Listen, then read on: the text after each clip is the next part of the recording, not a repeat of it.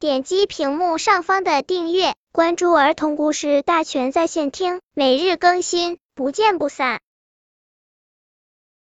本片故事的名字是《小眼睛找朋友》。在一个遥远的地方，有一片大森林，森林里居住着许多小动物。小动物们模仿人类，开启了一家家小商店。这不在森林的中心，还有一家眼镜店。有一副眼镜在店里戴了好几个月，也没有谁来眷顾，他感到很寂寞，决心自己出去找朋友。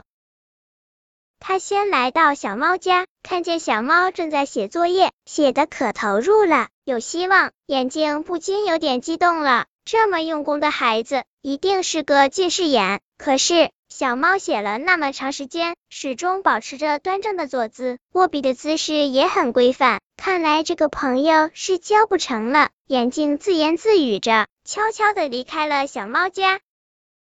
眼镜又来到了小狗家。看到小狗正在看课外书，毛毛爱看书的孩子也容易得近视。眼镜又看到了希望，可是小狗和小猫一样，也是坐得非常端正。眼镜看到小狗身体离桌子一拳远，眼睛离书本一尺远，腰板也挺得很直，心想，看来这个朋友也同样交不成了。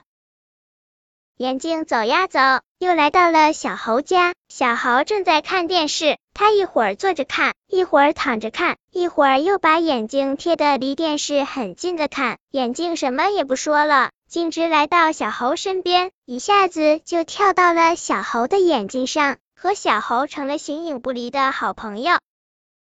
眼睛是有了好朋友，小猴的行动可不方便了。不用说打篮球、打羽毛球等体育活动不方便了，就是洗脸都不方便了。夏天来了，小猴不但要给脸擦汗，还要不停的给眼睛擦汗。哎，不方便的地方太多了，可是后悔也晚了啊！谁让自己当初不听妈妈的话呢？